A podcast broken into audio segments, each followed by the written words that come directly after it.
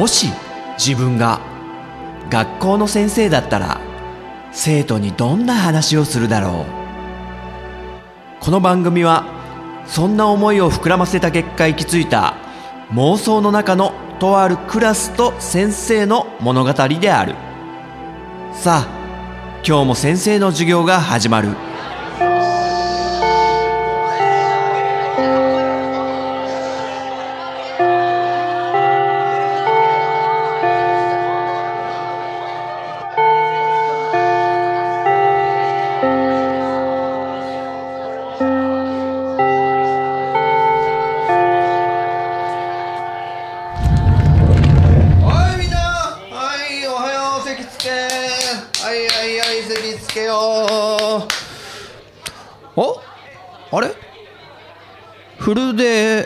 どうした？なんかすごい今机離しちゃってるけど。いつもくっつけてさ仲良さそうにやってるけどどうした？どうした？ん？新島生徒会長。うん。ああああ二人ちょっと大喧嘩しちゃったと。ああ、なるほどね。あ、二人で今住んでる古出神社のね、裏手にある、あの、お家を掃除する予定だったの。あ、それを、なるほどね、北条がなんか違う友達と約束しちゃって、すっぽかした。なるほど。何北条？どうしたの？あ、その日約束してないって？あれちょっと二人とも平行線になっちゃってるけどね、ちゃんとね、スケジュールとかはね、きちんと調整して合わせて、で、その前日とかにも一回確認するとかね、やっぱ、うん、まあ、どっちが間違ったとかちょっとわかんないから、今回は。はいはい、仲直りして、はい、二人とも、はい、はい、机つなげて、握手して、はい、ね、いつもみたいに、ニコニコしてよ。はい、フルで、アニパーって、あ、いい笑顔だね。オッケーオッケーオッケーオッケー。まあ、スケジュールでね、ミスったとかね、先生もね、結構昔はね、やったよ。ひどい迷惑かけたことあってね。うーん、ちょっとその話しようか、じゃあ。あのね、一番これやっちゃったなっていうのが、あのね、20代の半ばぐらいの時に、まあ、先生バンド活動をね、してて、で、あ、今やってる秘密基地ってバンドじゃなくって、クラフィーっていうね、バンド、まあ今もね、あの、活動停止してるけど、あの、やってはいるんだけど、まあその、クラフィーってバンドが結構活動してた頃に、あ、そうそうそうそう、秘密基地のベースのトヨッチョね。彼もこのクラフィーってバンドを一緒に今もね、やってるんだけど、今から話す、その初期の頃はね、まだトヨッチは参加してなくてね。うん、うん。あの、まあ、イベントね、自分たちのバンドのイベントを、まあ、西荻窪でセッティングしたんだけど、でですね、先生ね、よりにもよってね、すっかり忘れてたんだけど、友達の結婚式の日だってことをね、すっかり忘れてて、ね、やばいでしょ？自分のバンドのイベントの日と友達の結婚式、結婚披露宴が重なるっていう、超ダブルブッキングをね、やってしまって、で、なんでそうなったかっていうと、あの、そのクラフィーってバンドでは、当時はね、先生最年少だったのね。あの、ボーカルギターをやってたんだけど、最年少で、で、リーダーがちゃんといてね、年上の。で、バンドをほとんど年上の皆さんが仕切ってくれてて、ブッキングとか決めてくるとか、スタジオも決めてくるとか、いろんなことを、もうかなり甘えてたんですね。もうあの部活の1年生みたいなもんですから、もう3年生の先輩たちに任せて、ね、あの、ちょろちょろ後をついていくだけみたいな。だからそんなニュアンスだったから、その、イベントの話もそんなに深く関わってなくって、まあでも言い訳なんだけど、まあすっかり忘れてて、まあ西荻窪で、あの、ライブハウスでやるんだけど、でもすっかり友達の結婚式ってのも忘れてて、しかも披露宴でスピーチと歌も歌ってくれって頼まれてて、さらに二次会の幹事もやってくれって言われてたのね。相当ですよ、これ。で、まあ、その友達っつうのが、あの、前回ね、あの、ナイフ出されて脅されたみたいな、絡まれたみたいな話したけど、その、一緒にね、絡まれた友達で、一緒に命からがら逃げた、ね。あの友達なわけで、うわ、やべえ、どうしようどうしようと思ってたんだけど、あの、幸運なことに、その披露宴は昼からの披露宴だったんですね。で、ライブは、一応イベントは夜じゃないですか、始まるの。まあ、6時ぐらい、夕方の6時ぐらいから始まると。でも、あの、お昼ぐらいからリハーサルはやるわけですよ。で、しかも主催ですから、僕たちが。僕たちのバンドが主催だから、お昼に入って、他のバンドさんとか仕切って、とか、やんなきゃいけないのに、もうしょうがないから、陣太くんは、陣太くんって呼ばれてましたけど、バンドで。陣太くんは、あの、とりあえず披露宴出て、うちらのバンドは鳥だから、一番最後の出番、出番だから、最悪それに間に合ってくれれば、なんとかなるからってことを言ってもらってね、バンドメンバーに。もうね、もうボロカス言われてたじゃないですか、本当は。あいつ何考えてんだと。よりにもよってイベントの日に友達の披露宴と重なるかねみたいなね。いや、もう本当申し訳ないなって今考えると。あ、そうそうそうそう。あの、バンドのイベントの日、この日にするけど、陣太くん予定は大丈夫だよねって聞かれて、あ、大丈夫大丈夫って、二つ返事で受けたら、実はもう披露宴の招待状とかももらって、しっかり、あの、出席って出した後だったっていうね。だから先に披露宴の方が決まってたわけよ。で、あの、まあ、お昼の2時ぐらいからだったんですかね、披露宴。出て、それがね、本厚木だったかな小田急線の神奈川県の厚木市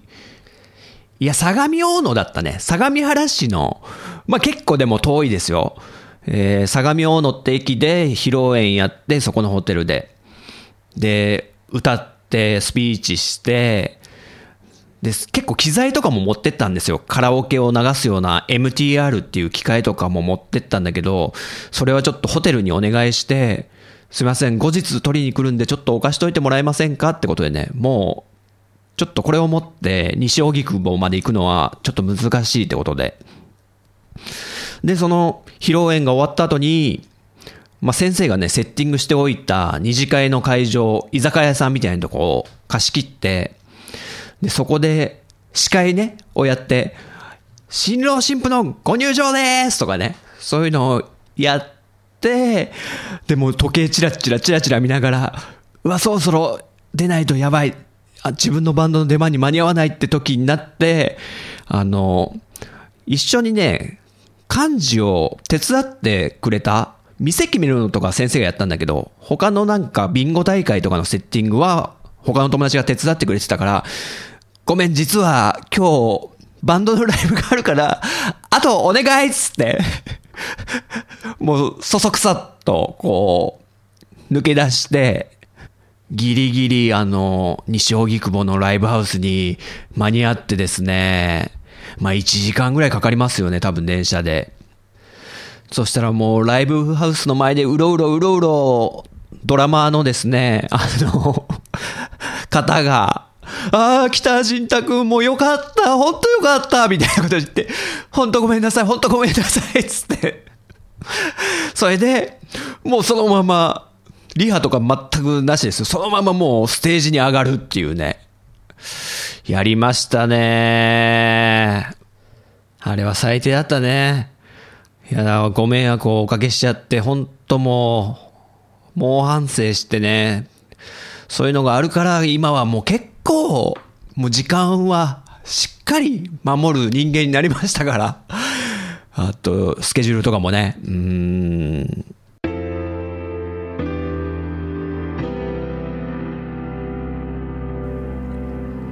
ん？なんだ？あまね。え？先生、時間にルーズすぎるって？いや、昔ね、ほんと、今はきちんとしてますよ。まあ、あまねはね、ちょっと時間をね、こうね、自由に行き来するみたいなことをね、ね、なりわいとしてるから時間にはうるさいと思うけど、まあ先生もそういう失敗をして、反省をして、ね、ちょっとは変われたこともあるんでね。うん。だからみんなもさ、なんか、ちょっと失敗したとかさ、こう、自分の、なんか、ね、よくするためのステップアップぐらいに考えていいんじゃない？失敗とかしたらさ。で、そうそう。ね、昔のバンドの話がね、出たんだけど、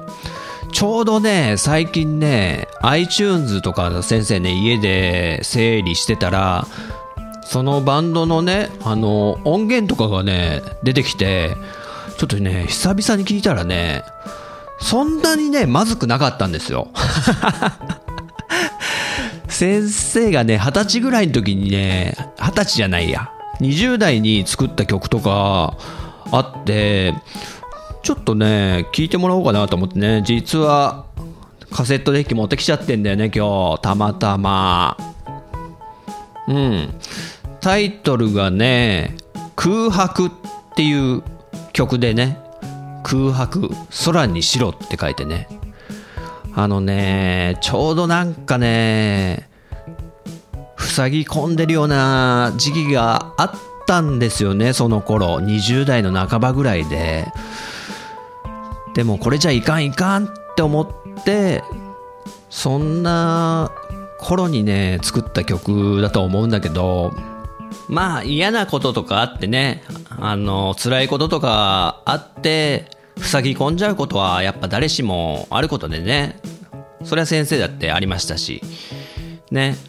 だからそういう時も、まあちょっと気を取り直して、またちょっと顔上げて歩いていけたらいいよね、みたいなね。まあ、非常に ちょっとありがちっちゃありがちなテーマではあるけども、ちょっと先生がね、気持ちを込めて作ったんだね。まあ最近ね、あのー身近なね、ちょっと先生の友達も、ちょっと辛い経験ね、しちゃって、うん、かなり落ち込んでる感じなんでね、ちょっと元気出してほしいなっていう思いも込めてね。あ、そうそう、このクラフィーってバンドをね、すごい好きって言ってくれる彼でね、先生もすげえそれで励ましてもらったからさ、そういうのもね。じゃあちょっと聞いてもらおうかな。えー、20代半ばの先生がね、作詞作曲して、で、当時2004年ぐらいですかね、のクラフィーっていうね、バンドのメンバーがアレンジしてくれた、えー曲です。聞いてください。空白。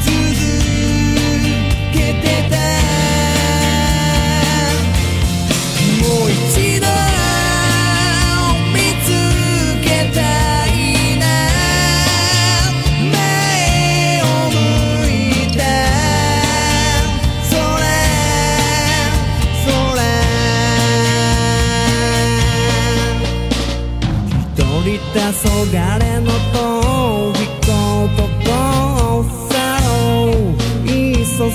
を。伝れ君ちょいへこんでしまう。やろ胸を張ろってめぐって。結局どこについたの？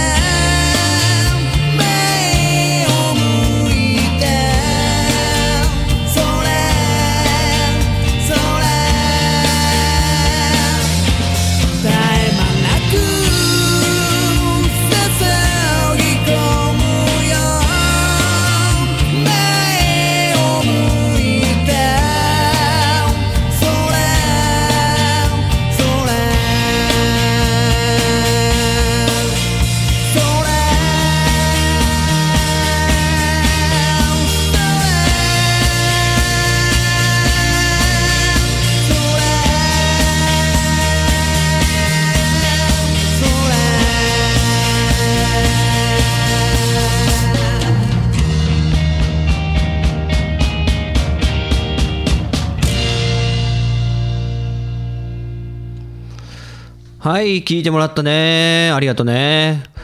えークラフィーっていうバンドの空白っていうね、曲でした。ね、ちょっと、ちょっと先生の声、若かったんじゃない？まあ嫌なこととかあってね、なんか塞ぎ込んでる人とか、ね、みんなの中にいたら、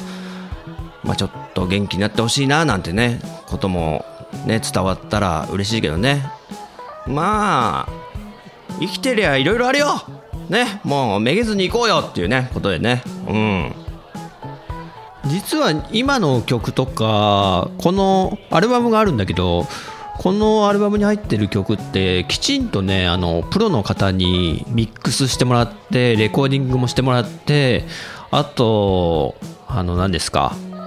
あれですよマスタリングっていうので仕上げてもらってるからやっぱ聞きやすいっすね。そういうプロの方にやってもらうと。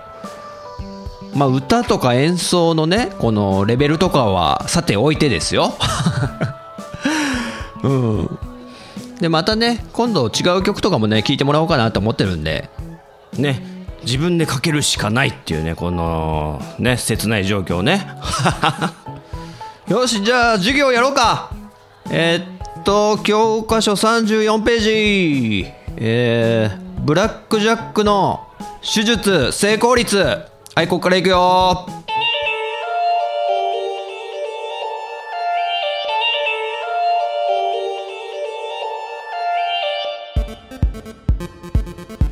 いかがだったでしょうか？この番組は私陣太が先生風に生徒に語るスタイルとなっています。気に入ってくださった方はポッドキャストでご購読ください。iTunes ストアのレビューで評価していただくと励みになります。人学 Twitter アカウントのフォローもお待ちしています。